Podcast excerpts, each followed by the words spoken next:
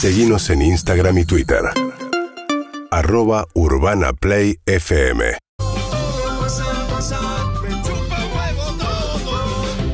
Y que me chupe un huevo todo. Lo estoy viendo en el Zoom al entrevistado, disfrutando de, este separador. Le Sí. quiero contar, quiero contar que es Leo García. A toda la gente que está escuchando que es Leo García, es un editadito de cuando vino acá, porque Leo García es punk ahora. Exacto, la canción Me huevo todo tiene una base punk, pero Ranatronic, nuestro gran músico y amigo, hizo esta pieza. Exactamente, quiero pedir un aplauso para Guillermo Catalano, más conocido como Fierita. Muchas gracias, muchas gracias. ¿Cómo va? ¿Cómo estás, Guille? ¿Bien? Bien, contento de hablar contigo, querido amigo. ¿Y cómo va Juan? ¿Cómo va? Muy bien, Emi, Guille. te Sí, vi bien, sí. ¿verdad? ¿Cómo Claro que sí. Perfecto. Nosotros también estamos muy contentos. Muy contentos. Eh, estás en España en este momento. Eh, me, me gusta esto, me gusta. Yo te- sabes que te sigo la vida eh, porque sigo todos los emprendimientos que tenés y demás, pero quiero arrancar con un detalle y es que detrás tuyo hay una impresora 3D laburando en este momento. Entiendo que nada es casual. Quiero que me cuentes qué es lo que está haciendo esa impresora 3D. Eh, mira, viste cómo, cómo nos conocemos tanto. Está haciendo algo que te va a gustar mucho. Está haciendo un muñeco de He-Man con la cabeza de Maradona. Muy bueno. Ah, puedo creer. Muy hermoso. bueno. Es como, ¿sabes que me hace acordar esto a los muñecos de lucha fuerte que eran lo- los, moldes de He-Man? El ancho Peuchel era He-Man Morocho. Sí, sí, sí, sí. Es que es, es muy increíble la gente que sabe modelar, que no es mi caso. Sí. Hacen lo que se les ocurre. Entonces, todo el asunto, una vez más, no es tanto saber hacer, sino saber a quién pedirle. Claro, exactamente, exactamente. Pero bueno, en definitiva, eh, eso también me parece que es parte de hacer. Vos esto lo- seguramente lo sabes mucho mejor que, que todos nosotros. Y cada vez que te entrevisto, me gusta orientar las notas hacia un modelo de vida, de vida eh, de medios, pero independiente también, por el que apostaste, me parece, antes de que mucha gente se largue, ¿no? Digo, hoy quizás es canon lo que a vos se te ocurrió hace muchos años. Y quiero tirarte una pregunta como muy general, Guille, porque sé que hace poco ganaste un premio por tu podcast, por No es nada, pero si te pregunto, ¿en qué andás ahora? Estoy seguro que me vas a decir algo que todavía no me imagino. Entonces, ¿en qué andás? Es una pregunta muy buena porque ni yo la sé responder. ¿En qué ando? Ando eh, trabajando para distintas, distintos proyectos que, como consultor de, social media, que eso es lo que me da de comer. Después que Decidilo con la pandemia sufrió un, un golpe grande, Decidilo mi show de viaje por internet, que obviamente con la Uy, perdimos el, el audio. Ahí está. Ahí volvió el audio, se había, re- No, se había no cortado un poquito. No, no, ahí volvió. Ahí que volvió. decía que con, con la caída del turismo, por supuesto, los sponsors del turismo bajaron, entonces, bueno, volví a tomar algunos clientes de, de consultoría de redes sociales y entre medio de toda esa locura hay un chabón, que no te puedo decir quién es, pero que es una agencia de publicidad muy grande de Argentina, que quiere abrir una sede en Europa y de repente empezó con, eh, trabajemos una idea juntos, corte A, me dice, ¿te animás a que lo montemos? Y yo dije, sí. Obvio. Así que bueno, por lo pronto todo lo que yo voy a poner es este micrófono y esta silla, porque más que eso para aportar no tengo, pero digamos, por ahí el año que viene me encontrás eh, trabajando en una agencia de un chabón que es un crack, que en, en su versión europea. Muy bueno, muy bueno. Me gusta porque, en definitiva, cuando se elige el camino de la independencia, no implica que sea siempre independencia, sino también ir tocando por diferentes lugares y va abriendo puertas, que me parece que va, va medio por ahí, porque no, no sé cuál es tu relación con los medios tradicionales, pero te veo como muy afuera de esa ya. Pero no fuera por decisión mía. O sea, yo no nunca soy de los que se golpean el pecho que dicen, no, yo ni loco vuelvo. Lo que sí sucede, esto lo charlo muchas veces yo con mi esposa, es que con la edad que yo tengo, y cada vez me cuesta un poco más, porque cada vez hay menos cosas que estoy dispuesto a hacer si no me gustan. O sea, Claro. básicamente, eh, a ver, también tiene que ver con esto, que como puedo trabajar de distintas cosas, no tengo problema en ser consultor de social media de una empresa. Eh, No, no, no, no tiene ningún costo político para mí eso. Sí tiene un costo político para mí poner la cara en algo que no me gustaría ponerla. Entonces, Claro. eh, mientras pueda hacer otra cosa y no me muera de hambre, la haré. Si un día es ir a hacer una cosa de tele o morirme de hambre, la voy a hacer aunque no me guste, por supuesto, porque no tengo un mango, básicamente. En la, en la previa, Guille, hablábamos con Clemen, con Emilce, y decíamos, siempre nos gusta recomendar contenidos que haces, porque sobre todo haces muchas cosas, y, y pensaba que tus inquietudes siempre te llevaron a hacer, hubo algún momento, por fuera de la pandemia, digo, de lo de decirlo, pero de parate, digo, de, de no saber bien qué es lo que querías hacer de- y no hacer nada. Muchos. Muchos, muchos, muchos. La verdad es que muchos. eh, bueno, de hecho, eh, me pasó una cosa, digamos, la, la progresión y el por qué yo estoy en Europa tiene que ver con decidirlo. Básicamente, decidilo y un poco es, es lo que yo soy en mi vida. Yo siempre escapo para adelante. Entonces había un momento que ya no era más viable económicamente pensar en viajes internacionales que requirieran cada vez que hacías un viaje internacional cruzar el océano por un tema de costos. Claro. Entonces tenía dos opciones, o dejar el proyecto o cambiar de base. Entonces dije cambio de base. Y claro, no es fácil, a mí me pasa una cosa con decidir lo que es, en cuanto muestro los números, digo, lo hablo con total, eh, no, no tengo ninguna vergüenza, odio también esa gente que se golpea, que todo les va bárbaro y son todos unos genios y la meritocracia y todo ese verso. Eh, a mí me pasa que yo me junto con cualquier europeo, mira los números de decidir de gente que lo mira las transmisiones, de, de seguidores, y dicen, es una maravilla, ¿y de dónde son? Y le digo, mira, 85% Argentina, segundo viene Perú y España parejo, tercero México. Ah, bueno, bueno, cuando tengas españoles venime a verme de nuevo. Mirá. Y me comí esa, esa manzanita cuatro años, porque también eh, es un mercado, digamos, el mercado hispanoparlante, si vos querés crecer en Internet, sí o sí tenés que conquistar México o España, Y para ahí- crecer como una punto .com. Ahí pienso, retomando lo que dijiste antes, que estás en una edad que uno dice, y hay cosas que no tengo ganas de hacer o ya no estoy dispuesto a esto. ¿Te planteaste en ese momento, bueno, tengo que encarar esto para el lado eh, español y mexicano, porque si no se cae? Sí, pero ¿cuál es el problema ahí? Que, el, mo- eh, eh, eh, como dice la renga, al final es donde partí. ¿Por qué hice yo decidilo? ¿Lo hice para hacerme rico? No, lo hice porque yo quería viajar y no tener jefe. Entonces, el modo de que esto, hacer una versión... Una vez tuve una charla con un agente de Suiza e íbamos a hacer Decidilo Suiza, con un host suizo. Y entonces, hoy, para que esto funcione en México o en España, tiene que tener un anfitrión español o mexicano. No hay más vuelta que darle. No lo voy a poder hacer yo. Entonces, soy tan egoísta que como quiero viajar yo, entonces, Excelente. eh, eh, es que la verdad, bueno, digo, entre medio de eso, mira, me río porque me voy acordando de cosas. Eh, en otra de las cosas en las que estoy es, eh, yo tengo dos amigos españoles. Uno que es eh, Rafa Pons, que es músico catalán, y otro que es gaditano, Ismael Beiro, que es el primer ganador en Hermano, un tipo hermoso. Es uno que es para hacer un especial de anécdotas que dure eh, 15 días, más o menos. Tipo que tiene la mejor anécdota del universo. Bueno, es un chabón que lo conoce toda España. Hizo el, el- el programa en el que él ganó, fue el, el más grande de, de rating de la historia de la televisión española. Y ahora se rumorea que va a ser intendente de su ciudad, Cádiz. bueno. No tiene ninguna experiencia política. Muy bueno. Eh, están ustedes hablando con su jefe de campaña. Bueno. Muy bueno, muy bueno. Aparte, eso, eso es algo que acá en Argentina no pasa. ¿verdad? No, pero increíble. Pará, y- pero ¿sabes qué me parece, Guille? Que me parece. Me parece que es mucho más valioso hoy, a la hora de encarar una campaña política, tener a alguien que entienda de redes que alguien más a la vieja usanza. Viste que de hecho en algún momento era, no, se lo van a comer crudo. Y en realidad la mejor manera de comunicar tiene que ver con las redes, ¿no? ¿O me equivoco? No, y sobre todo, y sobre todo en este caso, que no es, no es un perfil de, de un político tradicional, de una persona que venga de lo, de- de lo tradicional, más vale esto lo contrario, es un tipo que todos los de ahí, de hecho no se lanzó oficialmente, estoy hablando de esto porque esto está- sé, que lo- sé que, que los escuchan en Cádiz y en España, pero más los escuchan en Argentina. Eh, el lanzamiento es en octubre, el lanzamiento oficial.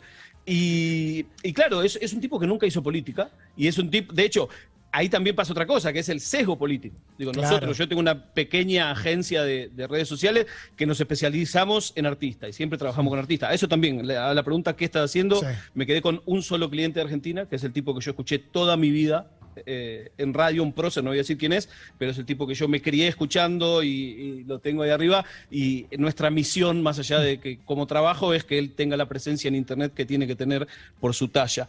Y es el único que nos quedamos.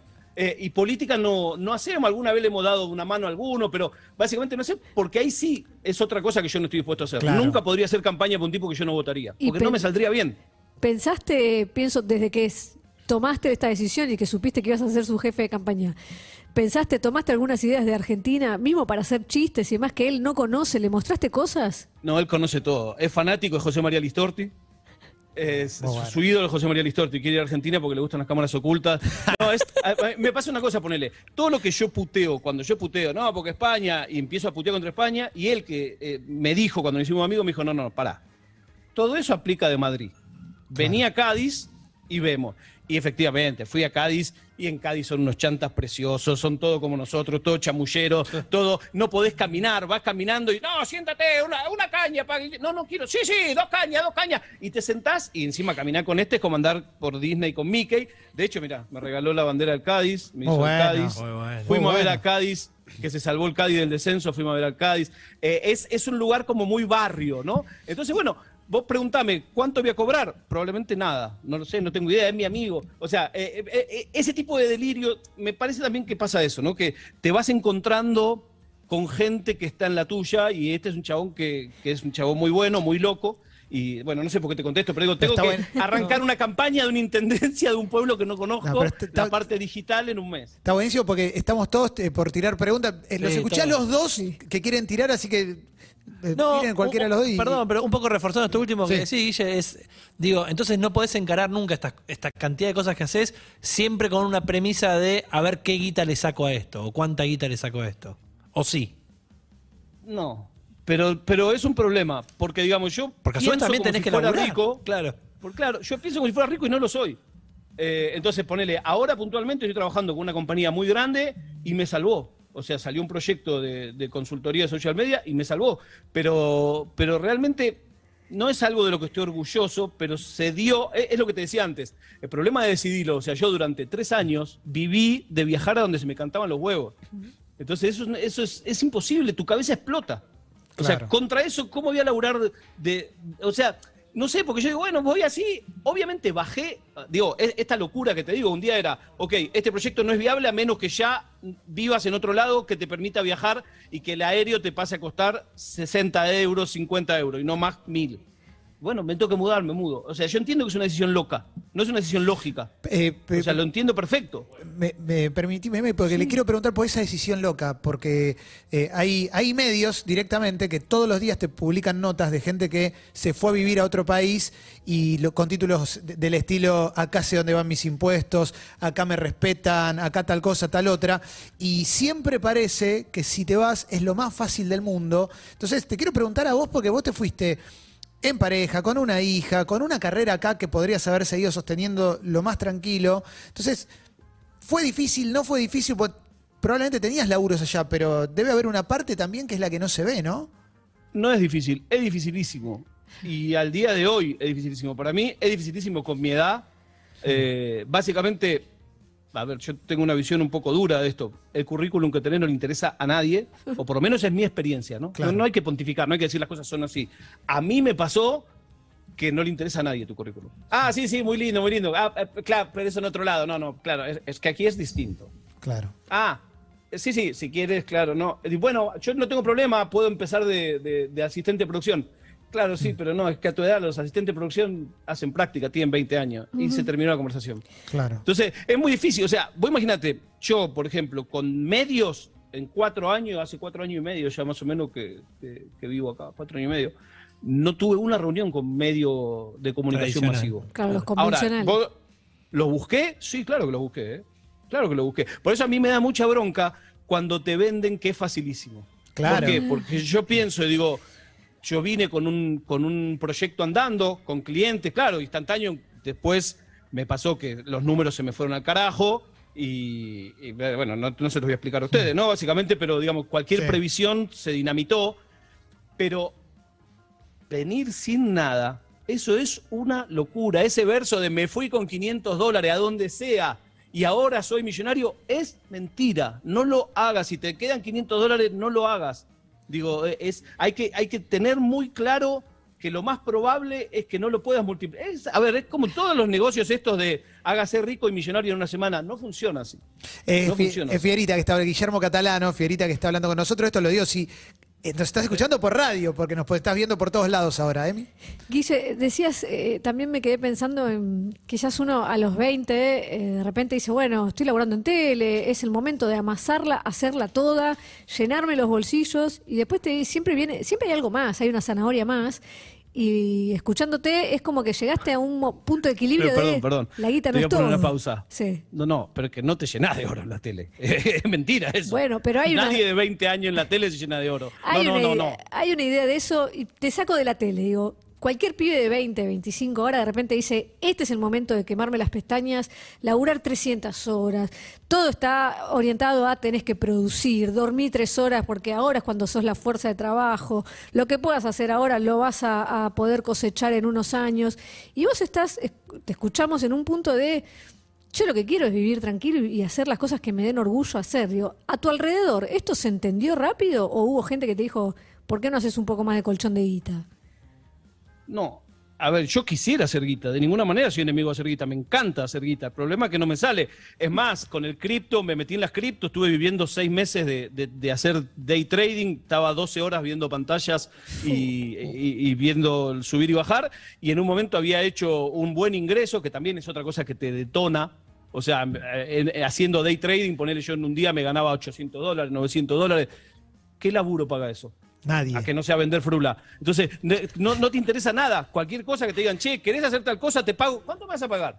No, porque yo gané, gané recién, hice un trade y en 10 minutos gané 800 dólares. ¿Vos me vas a pagar eso? Obviamente no. Así me agarró el crypto crash y perdí el 70% de mis ahorros. Claro. Y me agarró una depre que no, te, no, te no la querés imaginar. Y No la para. querés imaginar, ¿eh? ¿Y formás parte del mundo de los que nos ofrecieron comprar Bitcoin hace 12 años y no compramos? ¿O compraste? Pará, mirá, mirá, mirá, esto es re loco. Te voy a contar. A mí me gusta porque siempre. Usted, a los tres los quiero mucho, pero con vos, Clemen, tenemos una conexión mental. Un día me llega, me llega un mensaje de un chabón. Loco, te quiero agradecer porque yo tengo mi casa gracias a vos. ¿Nunca te la conté esta? No, no, no. Tengo miedo de haberte contado. No, no, no me la contaste. ¿eh? Tengo mi casa gracias a vos. Yo se le contesto, ja, ja, ja. No, no, te estoy hablando en serio. Digo, ¿cómo? No, vos una vez en la radio con Andy hablaste de Bitcoin y que había que invertir y a mí me echaron del laburo y ese día agarré la guita y te escuché y me convenciste tanto que lo puse todo en Bitcoin. Era comprar una moto o Bitcoin y compré todo Bitcoin. Y hoy tengo una casa con pilete, qué sé yo, y esa casa la tengo gracias a vos. Y yo no me acuerdo haber dado ese consejo y digo, ¿por qué carajo no lo habré hecho yo? Es tremendo esto. Es terrible. y, y le dije, bueno, gracias, qué sé yo. Pero yo estaba convencido que era una joda, estaba esperando que uno me diga, güey, soy ciclón bueno, te estoy jodiendo, boludo. No, no, era cierto. Era Es cierto. increíble. Un chabón que tiene su casa gracias a mí, que yo no conozco y que tomó un consejo que yo no recuerdo haber dado. Es increíble, es increíble porque a muchos nos pasó que en algún momento, esto lo hablamos bastante al aire acá con Matías también, de vino alguien y nos dijo... Obvio, salía 2 dólares estaba. Sí, 4 terri- dólares el Bitcoin. Terrible, terrible. Bueno, pará, también Clemen había uno que, que compró una pizza y la pagó 5 Bitcoin. Y decía, Sí. "Eh, una pizza la pagué 5 Bitcoin, soy un capo. Y bueno, Terrible. O sea, con el diario del lunes, ¿viste? Eh, a mí me pasó que, que con lo de cripto es muy, también muy duro. A ver, yo hice, y lo conté en el podcast, por eso lo puedo contar, no tengo problema, pero básicamente hice todo aquello que yo pontificaba que no había que hacer, que es no diversificar, que es arriesgar más de lo que podía perder, porque claro, te endulzás. O sea, vos en Claro. cripto haces una movida que ganás 3%, pero tenés invertido 200 dólares, y bueno, está bueno, pero son 3% 200 dólares. Ahora, vos es- te ganás un 1% de una posición más grande y tengo los INAS. Claro, cuando- obvio. Yo, mira, mi objetivo inicial siempre era 100 dólares por día. 100 dólares por día, yo decía, yo con esto puedo vivir. Cuando estaba sin laburo, 100 dólares por día de, de trading. Cuando ya logré 100 dólares por día de, de day trading, pasé a 300 por día. Y después perdí todo lo que perdí. Ahí o va. sea, no está tan lejos de, de la ludopatía. Yo me creía inmune a Claro. eso. y Eso- No, está, no está tan lejos. Eso te iba a preguntar, ¿cuántas horas le estabas de, cuántas horas arrancaste dedicándole y después cuando te engolosinaste, cuánto tiempo pasabas frente a, a- y ponele que 10, 12 horas y dormís mal. Cuando estás, o sea, cuando vos hiciste una operación y estás con lo que se llama comprado, yo me despertaba, iba a mear y miraba el teléfono, porque, porque cripto, a diferencia de acciones, es 24, 7. Del Claro. lunes a lunes vos podés tradear las 24 horas del día. Claro. Entonces vos estás durmiendo y estás pensando si no estás perdiendo guita. Claro. Es un delirio, es un delirio. Eh, Guille- bueno, así está, digo, hoy, hoy nos mató a todos, no a mí solo. Primero caímos los que teníamos luna, yo soy uno de ellos, Mm. y hoy cayeron todos. O sea, no tanto como lo de Luna, pero hoy todo el mundo que estaba invertido en cripto está muy, con, muy, muy perdido hoy. Quizás se recupera. Guille, te tengo en un lugar de referencia también con, con redes sociales, en con tecnología en general, pero con redes sociales. Creo que sos el primer tuitero en su momento que vi llegar a 100.000 seguidores. eh, sobre todo en esa época, lo que yo llamo la era dorada de Twitter 2010-2011. Eh, Qué lindo era. lo que te quiero preguntar es, sí, sí, era, era menos tóxico, pero eh, vos tenés una presión por el rol que ocupás con, con- con, eh, comunicacionalmente de tengo que tener TikTok y tengo que tener la próxima que venga y o en un momento hay que parar también. Yo TikTok no tengo, porque soy una persona mayor y porque no se me ocurrió nada para hacer en TikTok. Eh, o sea, me- lo pienso, sinceramente lo pienso, porque también pasa esto. Yo te- Uy, se te corta, ¿eh? A, ver, ahí vuelve. Hola, ¿eh? hola. Ahí, está, hola. volvió, volvió, perfecto. Muy bueno Yo que cada tengo- vez que digo que sos bueno con la tecnología se corta. Es increíble.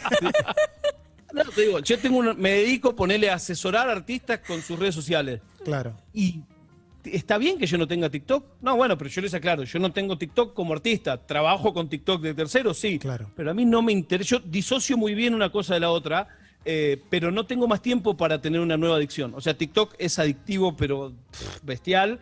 Y no quiero saber nada, no quiero tener más, no quiero, no quiero pasar más tiempo con el teléfono del que paso, sinceramente. De hecho, ya no tuiteo casi, si te fijas, meto dos tweets por día, porque también me pasa, en algún punto, el hate te empuja un poco, y Sí. también en algún punto, a, a ver, igual yo no me privo de nada, eso también, en algún momento lo pensé y un día dije, bueno, eh, en la época que se hacía mucha publicidad en Twitter, hoy se hace en, en Instagram, Sí. dije, no, y, y- y me enteré que había perdido campaña porque había tuiteado política. Y dije, bueno, pará, pero es que si ya no puedo tuitear lo que pienso, y yo estoy en Twitter porque me gusta y no para hacer guita, y entonces ya no tiene sentido, la borro la cuenta. Claro. Hay, hay una pregunta, Guille, que te quiero hacer que quizás es medio de mierda, pero ¿hay alguna nueva tecnología que no entiendas o que te hayas bajado por no entenderla? Digo, porque entiendo que debe, presumo que, que haces un esfuerzo por aprender y entender cómo es que funciona cada una de estas, pero en alguna te bajás por eso, porque la sensación es que la manera de entrar al trading, a Bitcoin, a lo que sea, es porque antes le dedicas un tiempo a entender cómo funcionan. Y, y por creer que es fácil. O sea, el otro día me decía un amigo con lo de trading, dice, nosotros después de un año creíamos que sabíamos algo y nos damos cuenta que no sabíamos nada. Claro. Eh, sí, ponele, bueno, con TikTok me pasa que no, no sé, TikTok, se supone que TikTok te pega muy bien el algoritmo y te muestra lo que querés ver. A mí evidentemente no me funciona porque todas las veces que lo instalé lo único que me muestra es minas que están buenísimas. Entonces no sé si soy un viejo verde o qué. No me muestra otra cosa, solo culos. Es decir, 100% culo. Y yo digo mujer, mirá, debe ser que es lo que mira la gente cerca mío. Pero ese verso te dura un mes, un mes y medio. Ya hay un momento que es, eh, boludo, parece una expo jete, ya no hay manera de justificarlo. Entonces ponerle TikTok no, no me llega. Mismo Instagram. Instagram, ponele. Instagram yo lo tengo con dos filtros. Eh, eliminé, viste que vos podés eliminar, ver cuántos likes tiene cada publicación Sí, en sí. mi cuenta personal, ¿no? Yo, te- yo tengo mi cuenta personal y tenemos después las cuentas temáticas de los clientes. Eh, pero en mi cuenta personal, en la que está mi teléfono, yo no veo cuántos likes tienen las publicaciones, ni las mías ni las de los terceros, y no veo cuántas visitas tiene y no veo cuántos seguidores tiene. Porque un día me di cuenta que me condicionaba de una manera muy espantosa, como TikTok. eh, Instagram en algún punto se transformó en ver lugares a los que no vas a ir, minas a las que no les vas a dar, autos que no vas a tener, y digo, que no me aporta absolutamente nada. Eh, pero bueno, es porque yo soy un gordo pelado de 47 años. Calculo que si yo fuera un chabón musculoso, joven y qué sé yo, eh, no haría otra cosa que eso y prestarla. Guille, tengo trastorno de ansiedad y quiero saber cuánto falta para que el muñeco esté listo, el de atrás. No, siglos. Eso me aprendí con, con impresión 3D. Una de las cosas que aprendés es que el tiempo es, es infinito. Un muñeco, mira, este, ponele, este Diego que tengo acá, este Diego puede tar- bueno. haber tardado 12 horas. Muy bueno ese Diego. Muy lindo. 12 es horas, muy ponele. Diego Prócer. Muy bueno. Sí, es un Diego de mármol busto. Sí. Y- y se- básicamente imprimo Maradonas para mí y cosas para regalar a terceros. Ya mi ¿Qué? familia no quiere saber más nada. No queremos más nada de plástico, me dijeron. No, basta, no nos regalen más nada. Que me obliga a preguntarte, Fiorita, por la conexión con Argentina, porque veo el termo del taladro atrás también, ahí de Banfield, del cual el equipo que sos hincha hace muchos años, pero está la tecnología en el medio. Imagino que se hace más sencillo en estos cuatro años y medio eh, estar conectado con, el, con tu país o, o no. Sí, mira, te voy a contar una pavada. Yo tengo un grupo de WhatsApp solo, odio los grupos de WhatsApp, pero tengo un grupo de WhatsApp solo que es con amigos míos de, de hace muchos años y que lo- son familia. Y yo puteo en el verano, porque en el verano hay cinco horas de diferencia, y festejo en el invierno porque son cuatro, porque en el invierno yo tengo una hora más por día para hablar con mis amigos. Entonces, es loco eso, la importancia que tiene en tu día a día el grupo de WhatsApp. Para mí, ponerle, ver el partido de Banfield es clave, pero llega un punto, por ahí también es por la edad, donde cuando en una semana juega tres veces a las de la mañana, no lo puedes ver. Claro. Es durísimo. Y no lo puedes ver. No, tenés que empezar a acostumbrar a verlo al otro día. Lo- ah, me hago todas esas boludeces que hacemos los enfermos de no mirar el resultado, miro el partido entero en tiempo real sin adelantar. Es una cantidad de reglas que parece una religión. Pero bueno, digamos, te la tenés que rebuscar. Te la tenés que rebuscar, básicamente. Después también eso es curioso, que no le interesa el fútbol. La- Los hinchas de Bober creen que todo el mundo está pendiente de ello. Nadie sabe un carajo de River ni de Boca, no, le interesa a nadie. obvio, obvio, obvio, obvio. La última, Guille, ¿vas a Qatar? ¿Tenés? Porque ya sé que ya fuiste y quiero saber si Claro. hay chances. La verdad es que no lo sé. Hay chances, pero la verdad es que no lo tengo confirmado. En su momento me invitó el- la organización del Mundial. Delirio, invitaron 25 Muy hinchas bueno. de distintos lados del mundo y yo era uno de esos.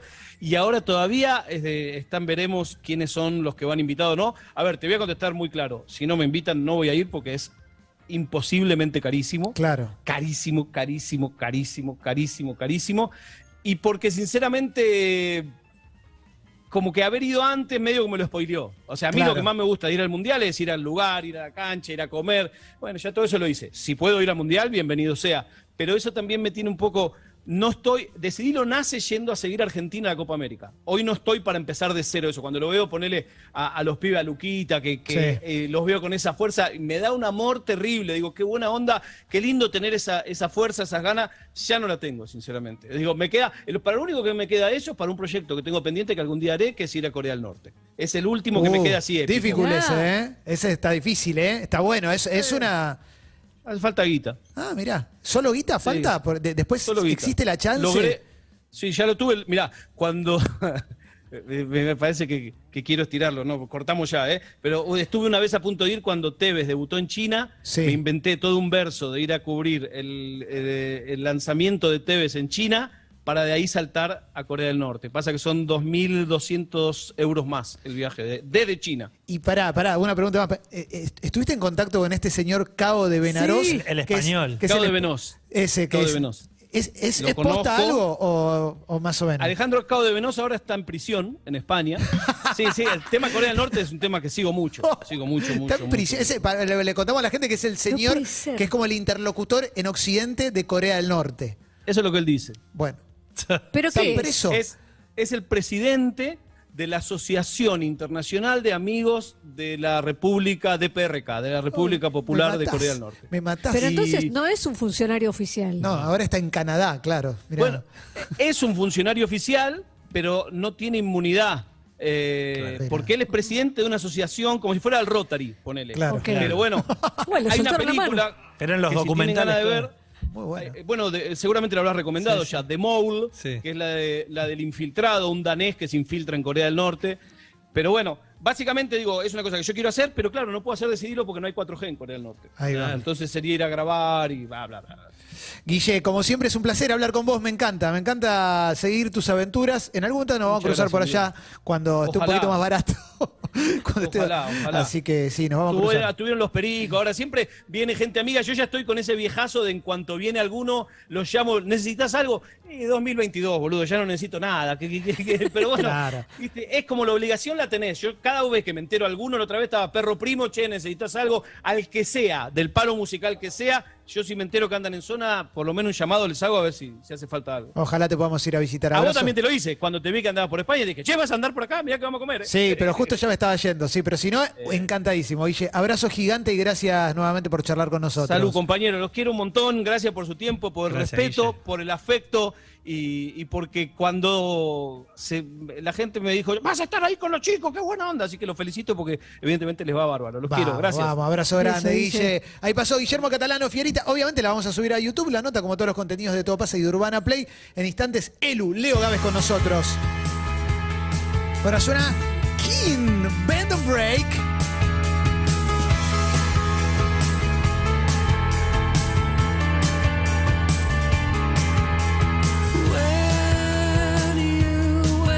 Urbana Play. 104.3